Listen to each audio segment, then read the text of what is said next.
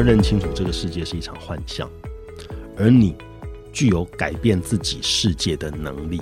嗯，也就是说呢，我不是说你可以改变外在的世界，你可以改变你自己这个世界。嗯，从改变你自己的信念、想法开始，你就改变你的世界。对，透过爱，透过你对你自己的设定，透过你内在的相信，嗯，就可以做到。嗯，第二句话，任何人都有突破命运、获得世间的满足和了悟心灵奥秘的能力。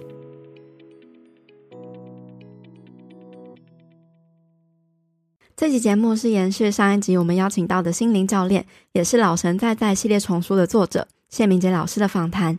如果你还没有听过上一集，建议先回去听老师神奇般的真实人生故事哦。这一集主要会跟大家聊到如何运用心灵的力量来破除坏习惯，建立好习惯，以及了解身心灵和灵性对我们的帮助是什么。在资讯爆炸时代，怎么选择适合我们的工具或资讯？还有身心灵平衡、成长与修行进步的指标有哪一些？那话不多说，我们马上回到节目中吧。像老师，你维持健身的习惯已经七年了嘛？那其实很多人呢、啊，就是。呃，每天都被工作赚钱啊、家庭小孩啊，还有忙碌的生活追着跑，然后活在惯性的模式里，就想要改变自己。例如说，想要培养一些好的习惯啊，阅读习惯、早睡早起、规律运动、健康饮食，甚至是转换人生的跑道等等的。可是我们常常就是，哎，前一天想着隔天要做，可是同一条路，拖延，拖延，或是同一条路，就是一直在走这样子。那为什么我们总是难以做到呢？要怎么样转换我们心灵的力量去改变自己、成就自己呢？培养习惯啊，一点都不难。这件事情可能违反你的认知，嗯、认知 大家都觉得很难。好，其实第一件事情要做的呢，就是告诉自己养成新习惯很简单。嗯，催眠自己，没错，这很重要。嗯，因为你可以告诉你自己一件事情很困难，你也可以告诉你自己一件事情很简单。你怎么跟你自己说话的？哦，当你认为很难或是很简单，你都是对的，你都是对的，因为都是你可以决定的嘛。嗯，你决定要讲什么话嘛？你可以决定你自己的思想。所以问题就不再是难或简单的本身，问题在你的观念，问题是你的态度，在你的信念、你的认知、你的相信是什么？如果你认为一件事情很难，你去做它，你只会持续的找到很多很难的证据，得到很难的结论。如果你告诉你自己，哎呀，这个简单啦，小事啦，嗯啊，piece of cake 啦，你也可以找到很简单的证据跟结论。真的。所谓的知难行易，只是这样子而已。完全是，我觉得像就是可以呼应到说，我开始做这个 podcast，很多人就是哎、一直说想要做 podcast，或者想要做一些什么事情，可是他他没有真的去做，因为他觉得这个很困难。因为我开始做 podcast，现在已经两年多，然后每周更新。那我当初也其实也不知道这怎么做，但是我就想说，呃，应该不难吧，应该很简单吧？啊，不是，反正就是录个节目，然后就上传，这样就好了吗？就觉得哦，好像我一个礼拜一个礼拜出，好像也没有那么难，然后就它就真的变成一个习惯了。我就真的每周就是稳定产出这样，然后做到现在。所以习惯成自然，它真的就变成一种自然的事情。没错。所以立定目标很重要。嗯，励志，我们讲古古人讲励志嘛，其实用现在的话来讲，就是定定目标。是。那定出目标呢？是你行动之前最开始要做的事情。嗯，因为如果没有目标的话，你找不到正确的道路。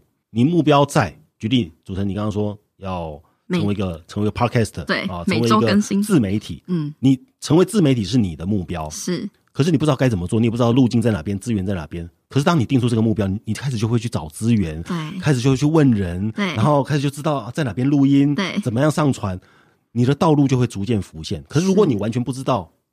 你要成为一个 podcast，要成为一个自媒体，嗯，你你的这些素材就算出现在你面前，你也不知道该如何使用，真的真的，你也不知道它要拿来干嘛，没错。所以目标它是非常重要的。一个没有罗盘的帆船啊，不管吹什么风都不会是顺风。嗯，那我这边提一个个人的建议，就是定目标啊，不用定太远大，最好是定定三个月之内可以做到的事情，因为这样子在三个月之内，你比较好按部就班、循序渐进。那不要再定那种什么新年新计划、新年新希望，什么一整年的计划，你把它扔了吧，拜托！听众朋友们，你有多少百分之百完成的新年新计划？One hundred percent 没有 miss 掉的，基本上就隔年再重新再设同一个。对对对对对，这个这个这个是很多人心中都不愿意提起的。很很痛的事情 哈。没错，所以把它扔了吧，哦，不要再不要再做什么新年新计划了，因为计划赶不上变化，一年太长了。不要定超过三个月，像我自己是不会定超过两个礼拜的计划。嗯，超过两个礼拜的计划，我就说到时候再说。嗯，对，变化太多，你根本不知道中间会发生什么变化。嗯，那目标出现之后呢，就从最小的地方开始进行改变。然后开始提醒你自己，这边有一个东西是别人都帮不了你的，只有你自己可以做的，就是你一开始你一定会遇到惰性，你一定会想要拖延，哦，就算是你很有热情的事情哦，可是你当时完全不知道该如何着手情况之下，你也会产生惰性跟拖延哦，所以一定要适度的逼自己去行动，嗯，但是呢，逼自己啊，不能够逼得太厉害啊。如果你逼到自己这个恐慌啊，或者是逼到晚上会做噩梦啊，那这这太超过了哈。好，那我这边举个例子，举例有一个人他想要增加他的收入，所以他必须要改变他的上班时间。可是呢，他偏偏都很晚睡，晚上都在打电动。嗯，那他第一个要做出的改变是什么？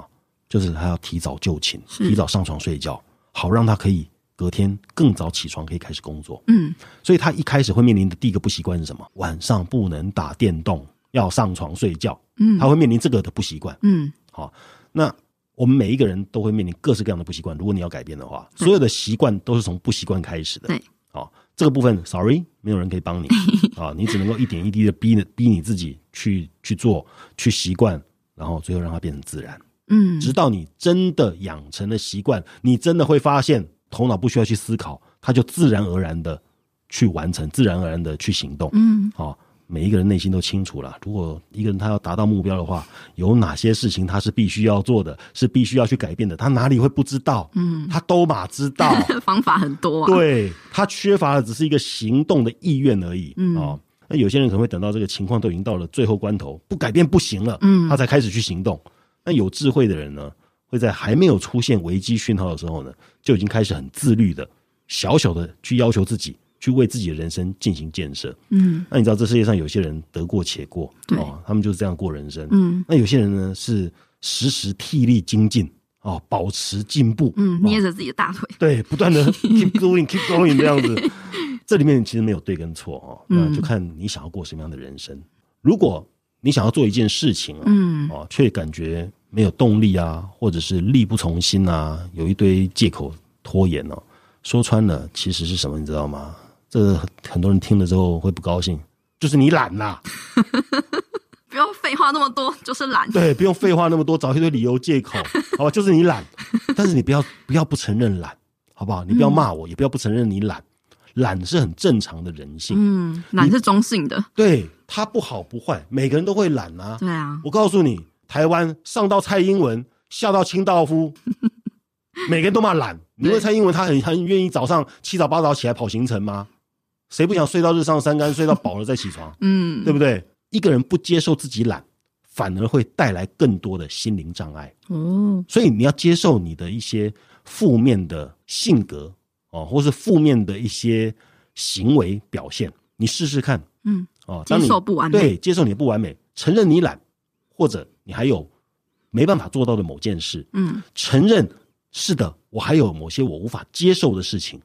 你承认，你接受。这会让你整个人都轻松起来。那一个不快乐的人呢、啊，多半都是有很多不接受的事。是，真的是这个样子。没错。所以这样子，你如果轻轻松松的一点一滴的，让自己在没有压力的情况之下，朝这个目标啊缓步的前进，然后这中间呢，适当的激励你自己，嗯，给自己加油打气，绝对好过你给自己负面的批判。嗯啊，因为对自己负面的批判呢、啊，只会削弱你自己的力量。那各位千万不要相信有那种一步登天呐、啊、一触可及的事情啊！不要想要抄近路，嗯，吃素食啊，速成没有啊，那个都是匮乏的表现。就脚踏实地，一步一脚印的，所有的事情的成就啊，其实都是当下每一个片刻点点滴滴汇聚而成。嗯，那你问你自己，你想要什么样的未来？你现在就必须要做出那样的付出嘛！啊，这个世界很公平，没错。所以如果你懒 Sorry，你没救了。先接受自己懒，然后接受我没救了，然后再想一想，这样对吗？我真的要没救吗？哎，不行，好像不能懒了，好，好，开始行动了。对对对，没错没错，这个真的都是事实。对，啊，我们就不讲一些虚假的话，或者是缥缈到在空中的话，就是真的就脚踏实地。你在我这边听不到光与爱的。那其实大家听到就是身心灵啊、灵性，都会有既定的迷思，就认为说这个东西啊迷信啊，神神神鬼鬼的东西，或者是觉得很虚无缥缈，不知道了解这些有什么用。然后哎，会不会接触到不好的呃神灵啊，或是什么东西之类的？那老师认为就是哎，所谓的灵性到底是什么呢？那为什么我们会需要这个东西呢？那对我们有什么样的帮助吗？哦，灵性这两个字啊，嗯，如果是用基督教的说法呢，就是你内在的基督。内在的神性，那如果是用佛教的说法呢，就是你内在的佛性嘛，你的本来面目嘛，嗯啊、哦，那如果是用王阳明心学的说法，那叫良知，知行合一嘛，就是良知。嗯、如果用科学的角度呢，跟医学的说法，那叫做精神。你看我刚刚讲那么多哈，嗯、基本上跟迷信啊、神神鬼鬼啊一点关系都没有。对，所以今天不管你是一个有神论者，或是一个无神论者，或者你是神秘主义者。或者是其他宗教的信仰者，他其实都不影响灵性存在你身上的事实。嗯，就好像你就算不认同地心引力，但地心引力还是把你牢牢的绑在地面啊。那每一个人呢，他都有这个预知梦的经验啊，做那个预知梦的经验。嗯，哦，我三天前梦到我跟你讲这句话，这样子。嗯，哦，对，也都有碰巧的经验。哎呀，好巧哦！啊，其实宇宙哪有巧合啊？或是那种异口同声。没有约好，却忽然说出同一句成语啊，讲出同一句话，这样的经验，同时性，对，同时性那。我们生活里面其实有太多的事情是科学没有办法解释的啊。举例，接二连三的巧合，你怎么去解释这种发生的几率？那个有时候连数学都很难去推算出那样的几率的，嗯，甚至是几率以外的，但它就是发生了。很多事情让人不得不去思考：到底生命是什么？到底人是什么？到底我是谁？而宇宙又是什么？啊，这些问题，嗯，那当你开始探索这些问题的时候呢，其实你就已经进入了身心灵的范围。这里面的论述呢，它提供了一个比科学更大范围的包覆性跟解释的空间。嗯，那当然了，某些人会在宗教里面去找到答案。嗯，哦，那都很好，只要是能够让你明白身心灵是什么，任何途径都是好的，因为没有一条唯一的路达到。唯一的地方，嗯，哦，它不是一个 A D 到 B D 的一个过程，对，条条大路通罗马嘛，连佛都说有八万四千法门了，嗯，对不对？没错，有一些甚至是就是透过一些科学，因为我之前就看过影片，他说很多科学家走到后来都变就是神学家，就是发现这个就是同一条路。是啊，连爱因斯坦最后都同意宇宙有一只看不见的力量，嗯、哦，在掌握一切，没错。这一题类似的说，就是像我们在这种诶资讯爆炸的时代，要怎么样去筛选适用于我们的资讯或是知识呢？其实呢，每一个人内在都有个导航仪哈，就是相信你的感觉啊，你内在的直觉跟感受啊，它会带给你最清楚的答案。举例，当你在阅读一本身心灵类的书籍的时候呢，嗯，如果这本书是适合你的，那么它会带给你很多的解答啊，会解开你心中很多的疑惑。相反的，如果你越看问题越多，越看越回煞煞，越看不懂，那不一定代表你知道的很少哦，有可能是因为这本书不适合不适合你。嗯，对，所以你要相信老天爷会引导你，把你把最适合你的、属于你的知识送到你面前来，送到你身边。那你内在的直觉哈，它是个导航仪，它会分辨出哪一些是对你真正有帮助的。如果是没有共鸣的，那你可以把它放下来。嗯，也许过几年再来看它，或是过几年就不看了，哦、就直接送到二手书店了。对啊，也是有可能。有些人的确就是可能一开始看身心灵类的书籍就看不懂，然后他过了一两年再去翻就看懂了。嗯，对。嗯，然后有些是第一次看没什么感觉。嗯。隔几年再来看，又有感觉。其实文字都没有变，对，但是什么变了？心境变了。他心境变，那、嗯、心境被什么变？被周围的他的人生的阅历啊、经验、岁月、经验改变了，对，成长了。对，哎，我以前看不懂，就我不知道这句话什么意思，现在我懂了。嗯，因为他经历过，对，程度到了，产生那个共鸣。哦，对，真的哎，就那个那个频率，对，频率到那边。对，而且我也蛮相信说，就是当我遇到问题的时候，我就会去看书，然后通常真的就会找到答案。就是，或者是找到某一种方法，对，或者是我在听 podcast，然后我最近刚好遇到什么问题，然后那个人在讲的东西就刚好解答到我的问题，所以有一句话讲说，当学生准备好，老师就会出现。那个老师不见得是那个人哦，嗯、有可能是一本书，有可能是收音机里面的一首歌，对有可能是路边一句广告标语。真的，老师来自四面八方，但是你要有那个 catch 的敏锐度。对，还有就是那个直觉啊，我我觉得我们都很难去相信我们的直觉呢，因为现在的资讯太多了。可是如果你当你想要做一件事情的时候，就是这个声音出现了，你就会开始怀疑自己。到底要怎么做？然后就越来越迷惘。你只要问自己一个问题：我听他们的，我听周围的人的意见来决定我未来要做的事情，嗯、或者我现在要做的事情，他们能不能为我负责任？不行。如果他们不能为我负责任，我为什么要听他们的？对，只有我能够为我自己的未来、为我要做的事情负起责任。对，所以我应该听谁的？自己的。我应该听我自己的，但是我可不可以征询别人的意见？嗯、可以啊，我可以征询别人的意见，但最后做决定是我。嗯一个真正有承担的人，负责任的人，负责任的人，嗯，他会聆听他自己内在的声音、直觉的指引，嗯，包括内在的直觉可能会告诉你，这个你要去请教谁，要去听谁的意见，嗯，斟酌一下，哦哦，这件事要让子弹飞一下，哦，慢一点再宣布，哦，叭叭叭，你内在会有很多这类的直觉，然后你最后才拍板下决定，然后为自己下的决定。承担全部的责任，嗯，这才是一个负责任的人生啊。所以，如果要让我们这个直觉力更能够去连接到我们的直觉，还有听到我们的直觉的声音，就是我们应该要做什么样子的练习吗？如果你的路是对的，或如果你正是 on the way，你正在 on the way，你会有哪些可能性的结果？嗯，第一就是你的疑问会越来越少，你的心情会越来越轻松，你的烦恼跟妄念执着。会持续的下降，你的快乐、豁达跟好奇心会持续的一直发生。你所接受的人事物会比不接受的人事物更增加很多，然后你的敌人会变少，对，然后你的朋友会增加，嗯，那你那个表达跟创意呢，会如有神助。也就是很多时候，你甚至于不假思索，你可以说出很经典的话语，嗯，或是灵感。灵灵思泉涌，不绝于笔。对哦，是这样子。嗯、那你的直觉跟那个预知能力呢，会大为提升。到最后，你对你的人生、对生命，会有一种了然于胸的大自由、大自在。这真的是我们一个很爽的，对不对？对啊，你什么包袱都没有了呢，啊、你就只要做自己就好了。这不就是神吗？而且就是。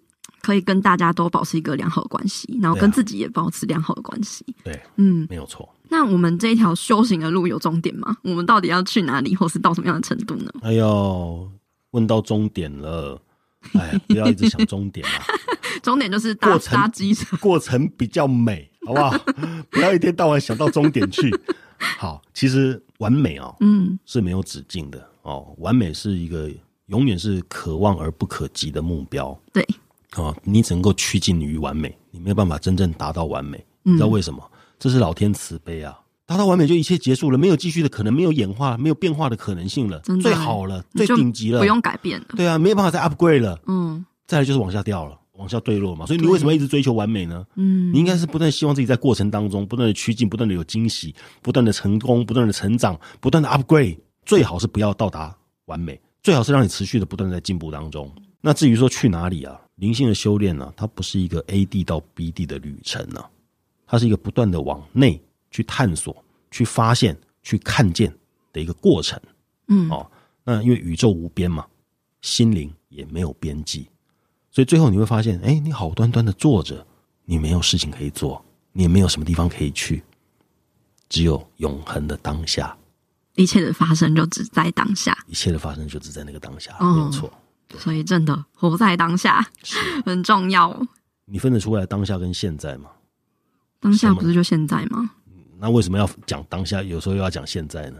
我个人的，我个人的体悟了，现在叫做 now 嘛。对，举例我们现在在录音室里面嘛。嗯，但它只是一个，只是一个时间啊、呃，就是现，它指的是 only 这个时间，现在这个时间，当下不一样。当下是包含过去跟未来，也就是说，假设时间轴。我拉一条线，左边是过去，右边是未来。嗯，现在有可能是中间的这个点，对不对？对。好，我们正朝着正朝着右边未来前进。是。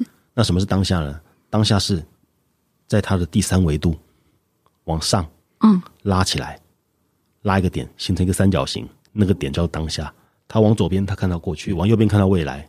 嗯，然后往直的下方，他看到是现在。也就是说，一个人活在当下的时候，他是可以纵观过去跟未来的。所以，一个活在当下的人，他是可以兼顾过去跟未来的。对，他是可以看到过去的因果。对，他可以看到过去的因，他可以看到未来的果。嗯，然后知道现在当下要做什么事情，他是很清楚的。那个叫做活在当下。所以很多人讲活在当下，活在当下，他们不知道什么是当下。对啊，他们都是活在现在，以为我很专注，就是我有活在当下。嗯，不，真正活在当下其实是一种境界。那他是做得到的吗？他当然是做得到的，因为已经有很多人做到了。对对，这是一个新的那个看待活在当下的一个方式。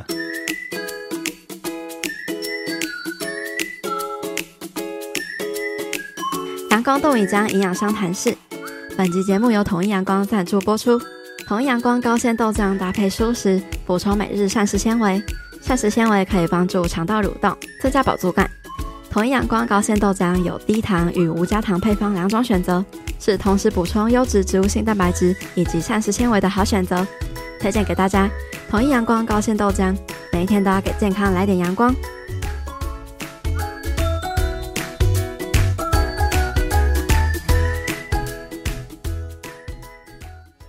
在疫情过后，其实大家应该都有感觉到，有关诶心灵成长的资讯啊、课程、书籍就是大崛起。那对于市面上这么多的方法工具，例如说占卜、算命、能量疗愈、催眠等等等的，对于迷惘的人来说，可能都会诶都想要试试看。那你会怎么看待这些工具呢？有没有什么样的建议还有提醒要跟大家说吗？这个圈子啊，嗯，一直以来都非常热闹，对，对各种五花八门，五花八门，非常热闹，百花齐放啊。对。那身在这个圈子里面的一份子呢，我不会去评论或者是批判，嗯，任何在台面上的老师啊、书籍啊，或者是工具，嗯，啊，因为我觉得每一个人都有老天在眷顾他，都会帮助他找寻到最适合的道路，哦，所以没有好的或坏的道路，也没有远的或近的道路，只有适不适合那个人。有些人就是适合绕一圈路。再回到原点啊，是对，你也不能拦阻他那一圈。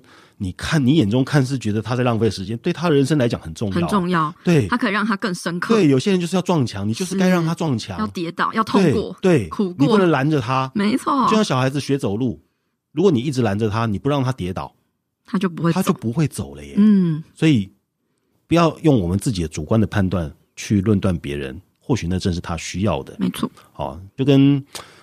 这个选伴侣一样嘛，嗯，没有最好的伴侣，只有最适合的。嗯、那一样，在修炼道路上呢，也没有一条路可以被称之为是绝对正确的道路，只有最适合一个人的，也没有任何一个工具可以解决所有的问题。嗯，你能想象你手上只有一把扳手，却可以修理所有的汽车吗？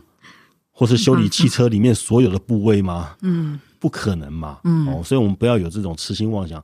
Only one way, only 一个工具，only 一个老师啊，所以这个部分其实可以打破我们对权威的迷思。是哦，权威工具、权威老师、权威书籍，没有权威，你的心才是权威，真的。哦，那这边我有一个很重要的提醒，其实要分享给大家。嗯，当你在选择这些相关的书籍啊、老师啊，或者工具的时候，你需要去注意一件事情。嗯，就是你所选择的。是正在加添你的力量，还是拿走你的力量？因为一个会对你有正面帮助的人、书籍或是工具，是绝对不会拿走你的力量。不但不会拿走，还会加添你的力量，加添你的自主性，加添你的觉察度。所以，如果你发现你所接触的书籍、工具或老师，都是在告诉你，只有我能够告诉你对的答案。只有我能够给予你力量，只有我能够给予你帮助，只有我可以这样。小心呢、啊，他在拿走你力量。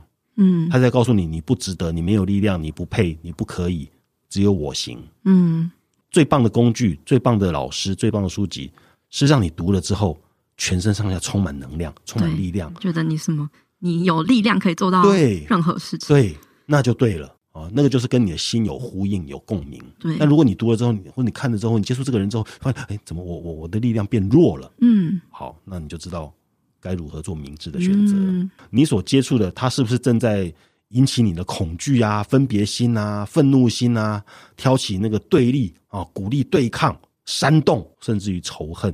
那如果有这些现象的话，每个人内在都有一份良知跟直觉，嗯，一定都会提出适当的提醒，让你知道该怎么去做选择。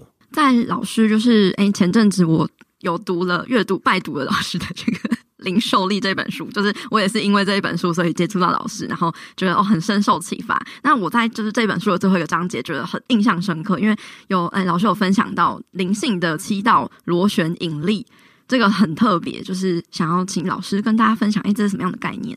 这是一个人啊，走上灵性修炼之路可能会出现的七个过程，啊。嗯，那我说可能是因为这只是我分享我个人的经历，不代表每个人都是这个样子。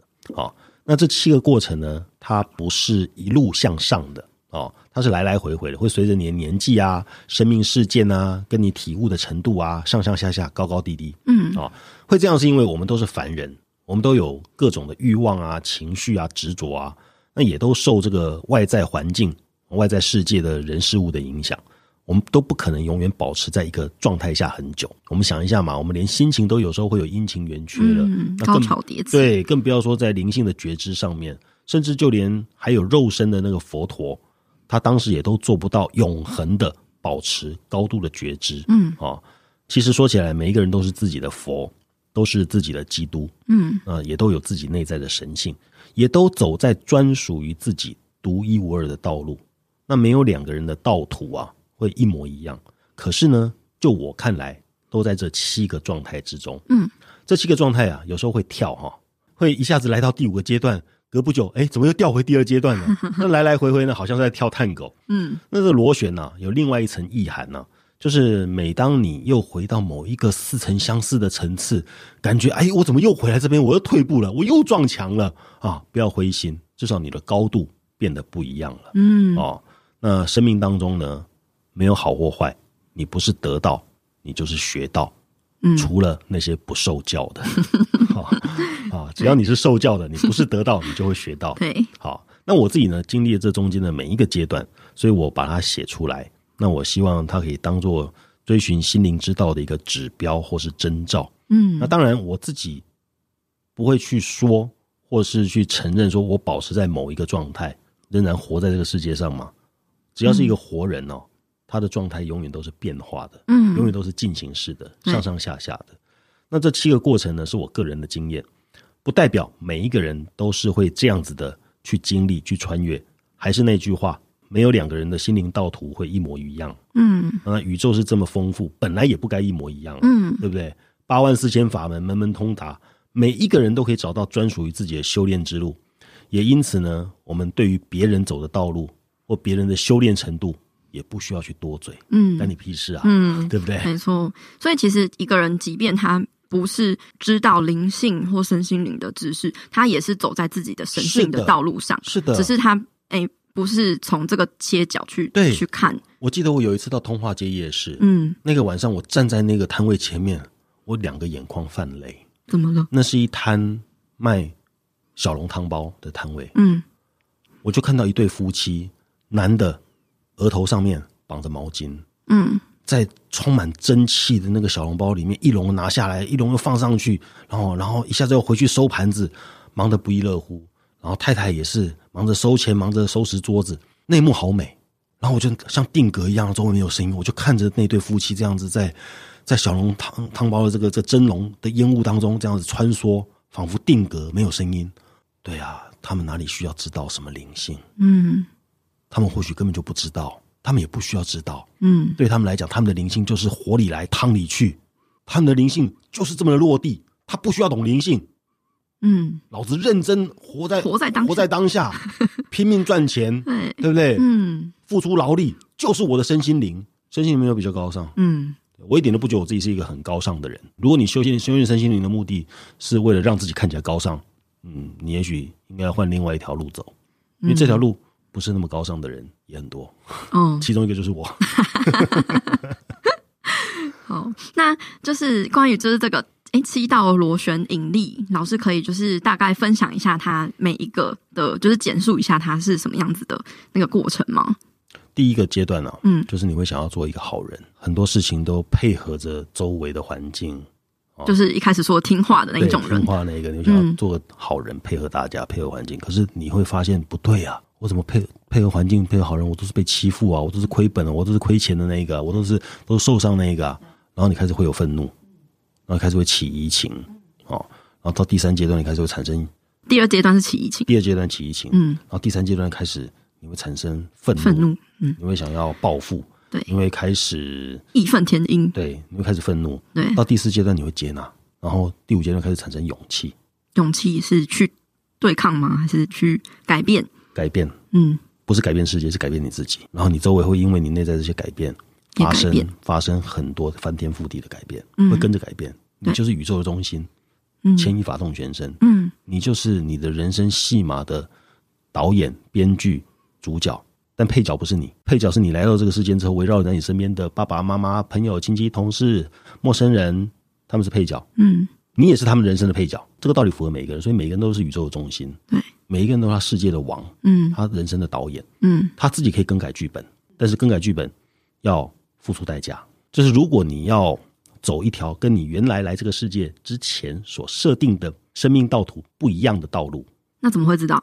如果你想要改变的话，嗯，你一定要付出一些代价嘛。嗯，那种有大愿的人，就是他愿意改变，也愿意付出代价，就是第五阶段，那就已经进入第六阶段。哦，第六阶段就是愿意去付出代价，愿意去付出，愿意去负责任，愿意去承担。对，那到第七阶段就没事了，就已经圆满了吗？我们不能不要讲圆满了，嗯，就说是一种处在平静跟大自在的状态，嗯，对，对，一切都是很豁然，对，豁达。在这个身心灵的道路上，就是成为老师，然后走到现在，你觉得你自己的人生已经圆满了吗？那你还有什么样的追求吗？那你在生活中也会遇到黑暗低潮或是卡住的关卡吗？啊，开始要挖我内心了哦。好，谁能够说自己的人生圆满呢？嗯，哦。在宇宙里面呢、啊，其实你找不到轨道是正圆的星星轨道，但是只要我的身心灵是在上轨道的，我就已经完成我内在的自我要求了。嗯，哦，只要我还在讲，还在写，我就已经为我此生的任务尽到了责任。嗯，那至于这中间有没有谁受到帮助，有没有谁获得好处，那不重要。就是求心之所安呢、啊。嗯，在就是生活中，你也会有遇到黑暗低潮卡住的关卡吗？那你会怎么样子去度过呢？黑暗低潮啊，当然会啊。嗯，身心灵工作者其实又不是神，对不对？嗯，如果连耶稣跟佛陀都会出现黑暗低潮，那何况是我们一般人？那一个人会成为身心灵工作者啊，往往是因为自己过去的人生啊，有太多的黑暗跟低潮。嗯，那为了要帮助自己。不小心走上这条路，所以帮人只是刚好顺便而已啊。嗯，对。那一个身心老师其实不是不会黑暗低潮，而是他有多快注意到他进入了那个偏差的状态。嗯，可以觉察。对，他有多快的去调整跟修正。嗯，身心灵工作者啊是人啊，千万不要把他当神啊，不要把身心灵工作者看神呢。啊，这样子你就不会莫名其妙的被这些身心灵老师拿走你的力量。嗯，对，没错。那老师目前还有什么样的追求吗？哦，多喽！哦，大家听我这样讲会觉得，嗯，很奇怪，对不对？来，我来解释哦。其实知足啊，会让一个人快乐；不知足呢，会让一个人进步。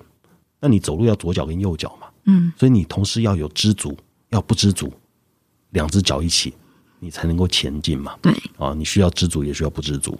只要你有一个肉身啊，你必然就会有需求，你也必然会有追求。追求啊，它不是错误，它也不是一件坏事，就看你追求的过程跟方法是不是恰当，嗯，以及当你失去了那些你到手的，不管是机会，或者是物质的东西，或者是人，各式各样，嗯，你失去了在你身边的本来属于你的，你是不是可以不执着？是不是可以放下？嗯，对，其实很简单。嗯，人生很简单，是我们的脑袋把它变得太复杂了。对，真的，我们可能一开始是先由不知足，然后一直让自己追求进步的。然后当人家告诉你要知足啊，然后我们就会觉得哦，就是知足就会是安逸了，就好像我没有办法前进了。可是你一直在走走走，你会很累啊，你会就是可能你会忽略了你其实拥有的东西。对，可是当我们就是太 focus 在啊，我我有什么就是都已经很好了的时候，我们又无法前进了。所以这真的是一个很好的认知，诶，就是我们需要去平衡，可是又前进这样。对，这就是为什么富二代常常没有办法突破他上一代嗯的成就，嗯，因为他安逸。对，他觉得我这样已经很好了。对，对啊，他没有那种。无中生有的开创拼搏的精神，对对，那这个无中生有开创拼搏的精神，其实是很重要的。嗯，那在这整个过程里面，其实也是很巨大的心灵修炼。没错，所以你看那种老一辈的那些企业家，他们每一个都是哲学家啊。其实，因为在开创企业，在处理这些商场上的竞争、人事的纠葛，嗯，上面他会悟出很多很多生命的道理。嗯，对，对，这些哲理。对，你看那个日本的松下幸之助。哦，你看日本很多大企业的老板，嗯，包括像台湾的一些老一辈的企业家，像王永庆，嗯，他们后来都几乎已经是成为哲学家了，嗯，对，第一代拼搏对心灵的影响，所以怕吃苦的人，喜欢贪图安逸的人，他能够领悟到这一块，可能就比较少一点。嗯，真的，我觉得好就是。也不用去羡慕那些富二代，对，不用羡慕，因为也不一定会比较好。对，这个不是酸葡萄，嗯，就是看你追求的是什么。嗯，如果你要追求的是财富啊，那你当富二代非常棒，绝对没有比这更好。对，但如果你要追求的是心灵的智慧，嗯，也许你当第一代的那个开创者，嗯，会是更好的。真的哎，嗯，对，每个人有不一样的命，不一样的道途，对，就是在自己的道途上好好努力就好了。嗯，那最后如果有一句话或一段话可以送给各位听众的话，你会想要送给大家什么样的话吗？好，可不可以给两句？可以，想要给几句都可以。好，首先我想跟大家分享就是啊，请大家认清楚，这个世界是一场幻象，而你具有改变自己世界的能力。嗯，也就是说呢，我不是说你可以改变外在的世界，你可以改变你自己这个世界。嗯，从改变你自己的信念。想法开始，你就改变你的世界。对，透过爱，透过你对你自己的设定，透过你内在的相信，嗯，你就可以做到。嗯，第二句话，任何人都有突破命运、获得世间的满足和了悟心灵奥秘的能力。哇，祝福大家！谢谢明杰老师今天带给大家这么丰富精彩的内容。好，那我们。下次再见，谢谢，谢谢，谢谢大家。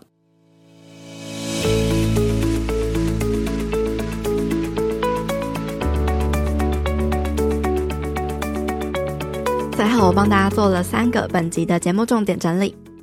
第一，想要培养好习惯，舍弃旧习惯，首先你要告诉自己，培养习惯一点都不难，因为难或者是简单，并不是事情本身，而是你的观念、态度、认知和相信。当你认为一件事情很难，就会一直从中找到很难的证据；反之，当你觉得简单，也会一直找到很简单的证据。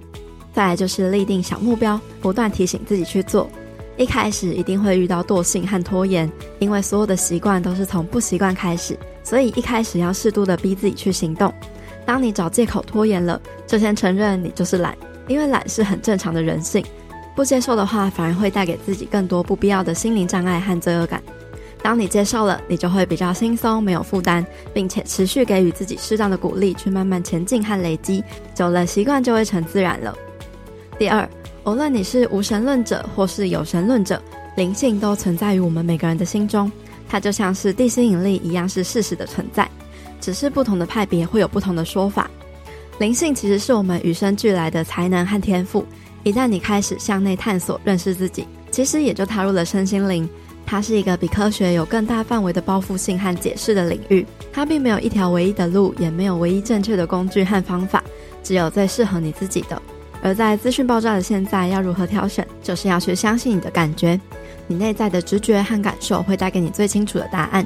并且要了解，一个会对你有正面帮助的人或者是工具，绝对不会拿走你的力量，反而会增添你内在的自主性和觉察度。会拿走你力量，特别要注意的就是那些会引起恐惧、分别心、愤怒心、挑起对立、鼓励对抗，甚至煽动的人事物。如果有这些现象的话，要相信你的良知和直觉都会给你适当的提醒，让你知道如何做出选择。第三，当你了解生命就是一场修行，你的进步指标就是。疑问会越来越少，心情会越来越轻松，烦恼和妄念执着会逐步下降。你的快乐与豁达会持续的发生，你接受的人事物和以前相比会增加许多，你的敌人会变少，朋友会增加，你的表达和创意会有如神助，直觉和预知能力会大幅提升，最后你会对人生、对生命有一种了然于胸的大自由。我想我们每个人都是很希望能够达到这种境界的吧。我很喜欢老师，无论是在节目中或是书中给予的观念还有方法，都是非常一针见血又接地气的那一种。其实我们每个人心中都有灵性、神性，我也很认同老师说的，灵性生活就是在自己的生命道途上，好好活在当下，用心生活，认识自己，探索内在，觉察跟反思，很落地的去面对和经历各种体验，并且能够为自己的一切负责。就像美国作家迪帕克·乔布拉曾经说过：“此刻发生的所有事情，都是你过去的选择的结果。过去你生命当中的每个选择与决定，都造就成为了现在的你。”认知到这一点之后，为自己的生命负责，你就能把属于自己的力量给拿回来。另外，老师提到的踏入身心灵有很多的途径，条条大路通罗马这件事情呼应到我自己的经历，就是因为接触到健身，因为想要疗愈饮食失调还有身体意向的议题，所以才不断的一路探索和发展到现在。所以我觉得女子健心是整个品牌频道，就像是一套我在身心灵这一条路上不断探索跟成长的记录本。从外在的世界不断的向内一路探索，才发现内在的力量真的是比我们想象中还要远大。探索到现在，我觉得还有很重要的一点就是，既然身心灵要平衡，过度的追求某一种就会导致失衡。例如说，过度重视身体要怎么吃怎么动，却忽略了心灵的感受，或者是过度追求心灵灵性，结果不重视身体的感受，这都是身心灵失衡的表现。走过饮食失调这一条路，让我知道这世界的万物讲究的是一种平衡和中庸之道，能够常常处在平静自在的感觉中，也许才是真正活出了生命的喜悦。祝福大家在二零二二年能够收获更多内在力量的成长。也欢迎你随时和我分享你成长的心得感想还有体悟，让我们也一起随喜你的喜悦哦。最后一样的，我要来感谢用行动支持赞助这个频道的听众留言。这位听众在二零二一年六月十五号的时候，请我喝了一杯六十元的咖啡。他没有特别写下自己的名字，但是他留言说：“谢谢你这样用心，加油。”另外还有一位听众叫做依依，他在二零二一年的六月二十二号，请我喝了一杯两百元的咖啡。他说。误打误撞来到了女子健心室，不知不觉爱上佩佩甜美的声音，也从每周的节目中被疗愈了，患了好几年中度忧郁症的自己。现在女子健心室是我最爱的节目，希望佩可以持续做 podcast，带着我一起成长，走出忧郁以及不健康的体态。谢谢这一位匿名的赞助者，还有一一的回馈和留言，真的有很多人一路跟随这个节目一起成长。